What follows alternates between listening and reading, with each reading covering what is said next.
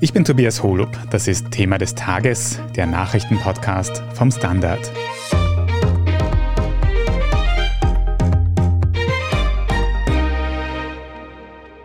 Die Tiroler Jungbauernschaft wird im ÖVP-Korruptions-U-Ausschuss befragt. Es ist eine durchaus außergewöhnliche Kombination. Aber der Verein kommt schon seit Tagen nicht mehr aus den Schlagzeilen. Erst sollten dort unzulässige Corona-Hilfsgelder zurückgezahlt werden. Stolze 816.000 Euro. Und jetzt könnte auch noch eine Inseratenaffäre dazukommen. Wir sprechen heute darüber, wer diese Tiroler Jungbauern und Bäuerinnen überhaupt sind. Wir schauen uns ihre Verbindung zur ÖVP an und wir stellen die Frage, ob Österreich ein Problem mit parteinahen Vereinen hat.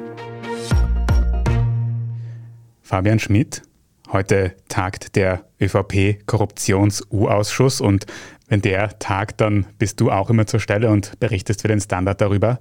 Heute beschäftigt sich der Ausschuss ein bisschen ungewohnt mit der Tiroler Jungbauernschaft. Und ganz für den Anfang, wer sind denn eigentlich diese Tiroler Jungbauern und Jungbäuerinnen? Es ist sehr kompliziert. Also wir werden da versuchen müssen, einiges zu entwirren. Also die sind die größte Jugendorganisation in Tirol es gibt ja den Bauernbund. Das ist ein Teil der ÖVP, einer ihrer Bünde. Und der hat eigene Jugendorganisationen. Das sind die Jungbauern, berühmt zum Beispiel durch den Jungbauernkalender. Dann gibt's die Landjugend. Das will eine überparteiliche Organisation sein. Es gibt die Landjugend Österreich, die tatsächlich auch in ihren Statuten die Unabhängigkeit von Parteien festgeschrieben hat.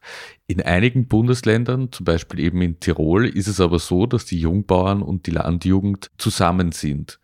Dort wird dann behauptet, man sei einerseits die Jugendsektion des Bauernbundes, andererseits aber das Landjugendreferat der Landwirtschaftskammer.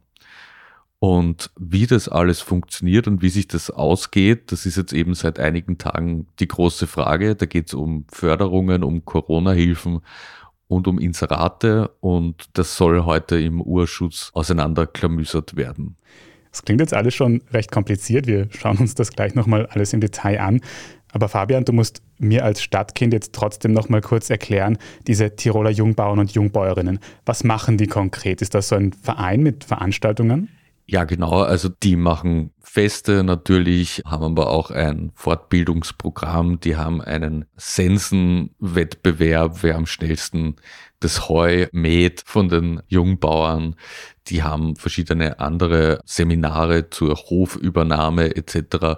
Also so eine breite Mischung, ein wirklich breit aufgestellter Verein, der viele unterschiedliche Angebote hat für junge Menschen, die am Land leben. Klingt nach einem klassischen Verein für mich. Jetzt hast du aber auch schon angesprochen, es gibt ein Problem mit Corona-Förderungen in dem Kontext. Um was für eine Förderung geht es da genau? Also das ist der NPO-Fonds, der Fonds für Non-Profit-Organisationen. Der ist aufgesetzt worden vor allem für die ganzen Sportvereine, Freiwillige Feuerwehr, Kunst- und Kulturinitiativen etc. Von Beginn an hat das Sportministerium, das das ausbezahlt hat, gesagt, Parteiorganisationen sind da ausgeschlossen. Also die junge ÖVP zum Beispiel, die dürfte das nicht beantragen. Jetzt ist es aber so, dass wir der Reihe nach sehen, dass doch einige parteinahe Organisationen das beantragt haben und vor allem im Bereich der ÖVP und dass viele das auch ausbezahlt bekommen haben. Zum Beispiel Orts- und Bezirksorganisationen der Tiroler Jungbauernschaft Landjugend in der Höhe von über 850.000 Euro. Und da wurde jetzt geprüft, und entschieden, sie müssen es eigentlich zurückzahlen, weil sie sind eindeutig eben die Jugendsektion des Bauernbunds und damit Parteiteil. Mhm. Also das Ministerium sagt, diese JungbäuerInnen gehören zur Partei, zur ÖVP. Sie selber stellen sich mehr als Verein dar, so wie ich das wahrnehme. Wie kann das so kompliziert sein, ob das jetzt ein Verein oder eine Parteiorganisation ist? Also gehen wir mal über 75 Jahre zurück, um diese Frage zu klären. Damals Zweite Republik beginnt, wird eben der Bauernbund neu gegründet. Da gründet er auch eine Jugendsektion, die Jungbauernschaft. Gleichzeitig gibt es im ländlichen Raum andere Jugendorganisationen. Es gibt die katholische Landjugend und es gibt auch quasi Jugendstellen der Landwirtschaftskammer. Und wir wissen ja, wie groß die Dominanz der ÖVP in Tirol war oder nach wie vor ist. Jedenfalls ist man dann irgendwann offenbar mal draufgekommen, es braucht diese drei Organisationen nicht. Da gab es dann auch so teils geschlechtergetrennt noch. Und man hat gesagt, man führt das alles zusammen in eine Landesorganisation und das wurde dann die Tiroler Jungbauernschaft slash Landjugend. Und man behauptet aber nach wie vor, dass das irgendwie doch in sich getrennt ist. Also, dass es da den politischen Arm gibt, der die Jugendsektion des Bauernbunds ist und gleichzeitig existiert aber noch in diesem Gebilde das Jugendreferat der Landwirtschaftskammer, das eben nicht parteipolitisch sei.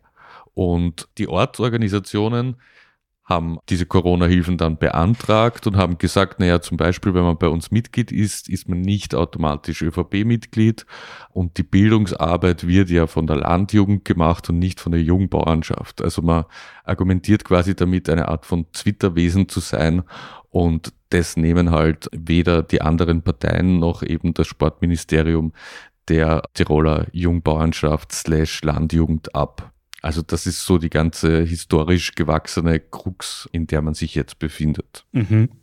Kommen wir zu dieser Förderung zurück, die du angesprochen hast. Da sagt jetzt eben das Sportministerium, die Jungbauernschaft muss das zurückzahlen, weil sie parteinah wären. Was sagt die Jungbauernschaft dazu? Werden sie das zurückzahlen? Und was sagt auch die ÖVP zu dem Ganzen? Ja, also die meinen, sie wollen das jetzt nicht sofort zurückzahlen, sondern sie wollen das selbst einmal prüfen, ob sie das rechtlich auch so einschätzen wie eben das Sportministerium und dessen Experten. Und in nächster Konsequenz müsste dann eigentlich die Republik die Jungbauern verklagen, zivilrechtlich, und dann quasi die Finanzprokuratur, die ja der Anwalt der Republik ist, da auf zivilrechtlichem Weg versuchen, das Geld zurückzuholen. Und das würde natürlich politisch verheerend ausschauen. Und deshalb gibt es da auch eine große Bandbreite wieder mal der Meinungen innerhalb der ÖVP. Also der Tiroler Spitzenkandidat Anton Matle zum Beispiel hat gemeint, naja, wenn das das Prüfungsergebnis ist, dann muss man halt zurückzahlen. Während Landeshauptmann Günther Platter da total empört gegen Wien gewettert hat und gegen die Grünen und gemeint hat, man soll die jungen Tirolerinnen und Tiroler jetzt einmal in Ruhe lassen, weil die ja so gemeinnützige Aktivitäten durchführen. Mhm. Fabian, du hast ausführlich in der Geschichte recherchiert. Wie ist denn deine Einschätzung, wie das enden könnte? Wird die Jungbauernschaft als parteinaher Verein definiert werden? Was denkst du? Also meiner Meinung nach ist ziemlich klar, dass der Verein viel mit der ÖVP zu tun hat und eigentlich ein Teil der ÖVP ist. Also es ist auch so, dass der Landesobmann der Jungbauernschaft Landjugend in Tirol, der Dominik Draxel, der kandidiert für die ÖVP jetzt bei den Landtagswahlen. Da gab es dann eben auch Wahlkampfaktivitäten mit der Jungbauernschaft und der Landjugend. Es wurde um Inserate gekeilt für das Magazin der Tiroler Jungbauernschaft Landjugend mit Ed Bauernbund Tirol E-Mail-Adressen. Also die sind, die sind schon ein Teil der ÖVP. Ähm, es stellt sich halt vielleicht die Frage, das, was sie mit dem Geld gemacht haben, ist vielleicht nicht zwingend parteipolitische Arbeit, aber dieselbe Problematik hat man bei sehr vielen unterschiedlichen Vereinen in Parteinähe dann. Also wenn die jetzt ein Fest machen, zum Beispiel für die Jugend am Land, dann ist es auf den ersten Blick vielleicht nichts, was etwas mit der ÖVP zu tun hat, aber gleichzeitig bindet man natürlich dann schon die jungen Menschen an diese Organisation und führt sie dann vielleicht irgendwann zur ÖVP über oder macht Wahlwerbung etc. Also das ist sehr schwierig zu sagen und wir haben das auch in anderen Konstellationen beim Seniorenbund zum Beispiel. Sicher gibt's da auch Teile, die jetzt auf den ersten Blick nicht parteipolitisch sind, wenn man sich kümmert, dass SeniorInnen unterhalten werden, nicht isoliert sind während der Pandemie etc. Aber trotzdem sind das halt Personen, die dann für die ÖVP stehen und die da so vielleicht das Image der Partei aufbessern. Also das ist sehr schwierig. Und wenn es die Regeln gibt, keine parteinahen Organisationen, dann sind die einfach auszuschließen. Und weil das so kompliziert ist, beschäftigt sich, wie wir schon angesprochen haben, eben heute am Donnerstag auch der U-Ausschuss mit dem ganzen Thema. Was da bisher herausgekommen ist, das besprechen wir nach einer kurzen Pause. Bleiben Sie dran. Guten Tag, mein Name ist Oskar Bronner. Ich habe damals den Standard gegründet, damit man sich auf Basis unabhängiger Berichterstattung die eigene Meinung bilden kann. Guten Tag, mein Name ist Pony73 und ich poste beim Standard, weil ich genau das dort machen und meine Meinung auch sagen kann. Der Standard, der Haltung gewidmet. Fabian, die Jungbauernschaftskausa ist heute eben im U-Ausschuss Thema. Wir nehmen diesen Podcast über Mittag circa auf, das heißt, der halbe Tag des U-Ausschusses liegt noch vor uns, aber gibt es denn bis jetzt schon Erkenntnisse aus dem Ausschuss? Also wir haben jetzt zum Zeitpunkt der Aufnahme eine Befragung hinter uns, nämlich vom Landesgeschäftsführer der Tiroler ÖVP, dem Martin Malaun, und die war eigentlich ein Desaster, also da zuzuhören oder mitzulesen, weil die ÖVP hat schon im Vorhinein angekündigt, sie wird einfach alles bekämpfen, was da an Fragen kommt. Und auch die Auskunftspersonen werden sicher nicht auskunftsfreudig sein. Also da war ein sehr geringer Erkenntnisgewinn aus der Befragung selbst und da wurde so wenig beantwortet wie irgendwie möglich. Das heißt, ich glaube nicht, dass wir jetzt viel klüger sind nach dem heutigen Tag. Aber ich finde, es ist schon sehr richtig, das zu thematisieren. Es gab natürlich den Vorwurf, dass da in Wien quasi in den Tiroler Wahlkampf eingegriffen wird, indem man da die Jungbauern thematisiert und andere Teilorganisationen in Tirol. Aber gleichzeitig, es geht eben um Steuergeld, das der Bund ausgezahlt hat in Form von den Corona-Hilfen. Und das ist mehr als untersuchungswürdig. Mhm. Was dann über den ganzen Tag hinweg noch beim Korruptionsausschuss herauskommt, kann man auf der Standard.at immer nachlesen. Auch die Ticker-Nachlese gibt es dort. Aber wird es denn jetzt eigentlich für die Tiroler Jungbauernschaft noch Konsequenzen geben wegen diesem Hilfsfonds oder auch darüber hinaus? Also wenn wir jetzt mal beim NPO-Fonds, bei den Corona-Hilfen bleiben, also da sagen Sie eben, Sie schauen sich das selber noch an. Da wird man dann sehen, was die nächsten Schritte sind, ob quasi die Republik da jetzt eine schärfere Gangart einlegt und rechtlich dann die Rückzahlung durchsetzen will. Sollten sich die Jungbauern weigern. Das ist so jetzt einmal das Erste. Ich glaube, dass es da recht schwer wird, den Jungbauern irgendwie einen strafrechtlichen Vorwurf zu machen. Also da müsste bewiesen werden, dass sie wieder besseren Wissens in Täuschungsabsicht diesen Antrag gestellt haben für eine Förderung. Aber auch da wird der Urschuss sicher graben und versuchen etwas zu finden. Die weiteren Konsequenzen sind dann natürlich spannend, weil wenn es jetzt dann wirklich als Jugendorganisation einer Partei eingestuft wird, dann könnte das Auswirkungen haben auf andere Förderungen oder auch auf Inserate, die zum Beispiel in Logo dem Magazin der Jungbauernschaft Landjugend geschaltet werden, weil Ministerien können ja nicht einfach so in Parteimedien inserieren. Da hatten wir ja diverse Fälle. Also da wird sehr viel Arbeit zukommen auf diverse Stellen, da zu einer einhelligen Meinung zu kommen. Das Landwirtschaftsministerium glaubt ja weiterhin, dass die Tiroler Landjugend nicht die Tiroler Jungbauernschaft Landjugend Tirol ist. Du hast jetzt gerade schon angesprochen, es geht da auch um Inserate, die bei den Tiroler Jungbauern in einer Zeitschrift veröffentlicht werden. Das erinnert mich jetzt auch ein bisschen an die Wirtschaftsbund Causa in Vorarlberg. Kannst du uns das noch ein bisschen ausführlicher erzählen und sagen, ob diese beiden Fälle quasi vergleichbar sind? Ja, ich würde sagen, die beiden Fälle haben durchaus Parallelen zueinander, aber unterscheiden sich doch in einigen Punkten. Also beim Wirtschaftsbund war es ja so, dass die eine Zeitschrift hatten für ihre Mitglieder und dort dann sehr viele private Wirtschaftsbetriebe wie soll man sagen, also genötigt ist ein zu starkes Wort, aber sehr viel Werbung dafür gemacht haben, dass die Inserate schalten und so zu Einnahmen gekommen sind und eigentlich sich Geld für die ÖVP geholt haben von privaten Betrieben, indem die da eben inserieren. Und dann gab es natürlich auch noch die Steuerproblematik, wo nach wie vor geprüft wird. Also das ist so einmal die eine Kiste. In Tirol ist es vielleicht auch ein bisschen umgekehrt gelagert, weil da geht es darum, dass eben staatliche Stellen Inserate schalten dort bei der Jungbauernschaft und von dem her kommt das Geld also nicht nur von privaten Betrieben in Richtung Politik, sondern auch von staatlichen Stellen wie dem Land Tirol zum Beispiel, Landwirtschaftsministerium etc. Aber beides zeigt natürlich Geldflüsse in Richtung ÖVP, die vielleicht nicht mit allzu koscheren Methoden erlangt werden. Also einerseits fließt da mal Steuergeld, andererseits zahlen Unternehmer, die das gar nicht wollen. Das verbindet die beiden Fälle und es entsteht halt irgendwie dann doch ein Gefühl, dass sich die ÖVP in einer Art und Weise finanziert, die mehr als hinterfragenswert ist. sind das schon zwei Fälle, wo es schwierig ist, Parteiorganisationen und Vereine auseinanderzuhalten. Glaubst du eigentlich, dass es in Österreich noch mehr Vereine geben könnte, wo eben auch solche undurchschaubaren Konstrukte vorkommen könnten? Ja, also auf jeden Fall. Man hat eh das Gefühl, die Opposition und die Grünen gehen jetzt einmal alle Teilorganisationen der ÖVP in allen Bundesländern durch und werden immer wieder fündig.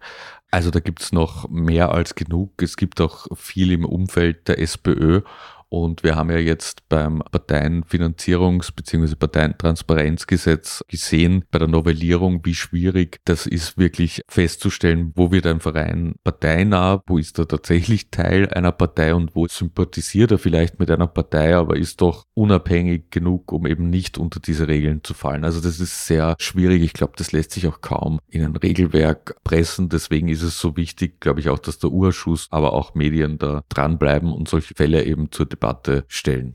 Wenn es über Regelwerke nicht ohne weiteres geht, mehr Transparenz in Parteien und Vereine hineinzubringen, gibt es dann irgendwelche anderen Möglichkeiten, wie man das schaffen könnte, zusätzlich zu Urschuss und Medien?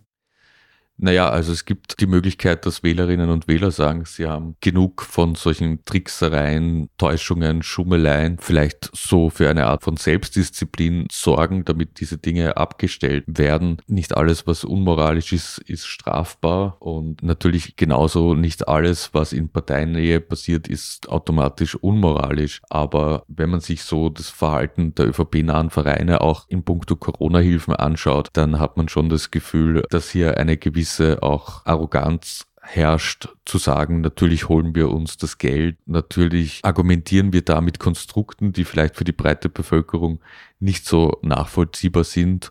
Das war heute bei der Befragung eben vom Tiroler Landesgeschäftsführer Martin Malaun schon spürbar, als Stefanie Crisper nämlich den Tiroler Seniorenbund angesprochen hat, hat der geantwortet, was meinen Sie da? Meinen Sie die Parteiorganisation oder den unabhängigen Verein? Das zeigt natürlich schon, irgendwie ist das alles sehr merkwürdig. Ein bisschen Selbstkritik könnte also nicht schaden in der österreichischen Bevölkerung, den Vereinen und der Politik, um solche schiefen Bilder zu vermeiden, wie jetzt eben im Urschuss mit den Tiroler Jungbäuerinnen und Jungbauern. Vielen Dank mal dir für diese Einschätzungen, Fabian Schmidt. Klar, danke. In unserer Meldungsübersicht sprechen wir jetzt gleich noch über die Mehrheit, die rechte Parteien seit gestern Abend im schwedischen Parlament haben. Wenn Sie unsere journalistische Arbeit hier beim Standard in der Zwischenzeit aber schon unterstützen möchten, dann können Sie das zum Beispiel tun, indem Sie ein Standard-Abo abschließen. Wenn Sie unseren Podcast über Apple Podcasts hören, dann können Sie dort auch für ein Premium-Abo zahlen. Danke für jede Unterstützung, das hilft uns wirklich sehr. Gleich gibt es die Meldungen. Ein Job mit mehr Verantwortung wäre super. Ich will eine bessere Work-Life-Balance. Es muss ganz einfach Spaß machen. Welchen Weg Sie auch einschlagen möchten.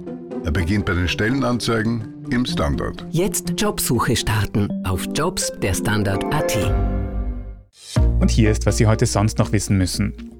Erstens, in Schweden haben rechte Parteien jetzt eine Mehrheit im Parlament. Das wissen wir seit gestern Mittwochabend, weil die Stimmen zur Parlamentswahl da zum größten Teil ausgezählt waren. Die frühere Ministerpräsidentin Magdalena Andersson ist deswegen auch schon zurückgetreten, weil sie eben zum linken Parteienblock gehört. Als nächstes könnten jetzt auch die rechtspopulistischen Schwedendemokraten in die Regierung kommen, denn die haben unter den rechten Parteien die meisten Stimmen bekommen. Zweitens, Wladimir Putin, der russische Präsident, trifft heute am Donnerstag auf seinen chinesischen Amtskollegen Xi Jinping. Das ist das erste Treffen der beiden, seit der Ukraine-Krieg angefangen hat. Offiziell geht es bei dem Treffen um Terrorismusbekämpfung. Viele Expertinnen glauben aber, dass bei der Gelegenheit auch die wirtschaftlichen Beziehungen zwischen Russland und China Thema sein werden. Der ukrainische Präsident Volodymyr Zelensky war übrigens gestern am Mittwoch in einen Autounfall verwickelt. Er wurde dabei aber nur leicht verletzt, wie sein Büro mittlerweile gemeldet hat. Und drittens, der österreichische Fußballmeister Red Bull Salzburg hat in London begeistert. Denn gestern Mittwoch haben die Bullen in der Champions League gegen den FC Chelsea gespielt. Und durchaus überraschend haben sie mit einem 1:1 Gleichstand geholt. Salzburg war den starken Blues zwar durchaus unterlegen, aber in der 75. Minute hat dann Noah Okafor mit dem ausgleichenden Tor den Abend für die Bullen gerettet. In ihrer Champions League-Gruppe stehen die Salzburger damit zwar auch nur auf dem dritten Platz, aber immerhin vor dem FC Chelsea. Alles weitere zum aktuellen Weltgeschehen lesen Sie dann wie immer auf der Standard.at. Falls Sie Feedback oder Anregungen für uns haben, dann schicken Sie die gerne an podcast.derstandard.at. Und wenn Ihnen diese Folge von Thema des Tages gefallen hat, dann abonnieren Sie uns doch auf Ihrer liebsten Podcast-Plattform, damit Sie auch keine weitere Folge mehr verpassen. Lassen Sie gerne auch eine gute Bewertung dort, das hilft uns nämlich sehr. Ich bin Tobias Holub. Danke fürs Zuhören und bis zum nächsten Mal.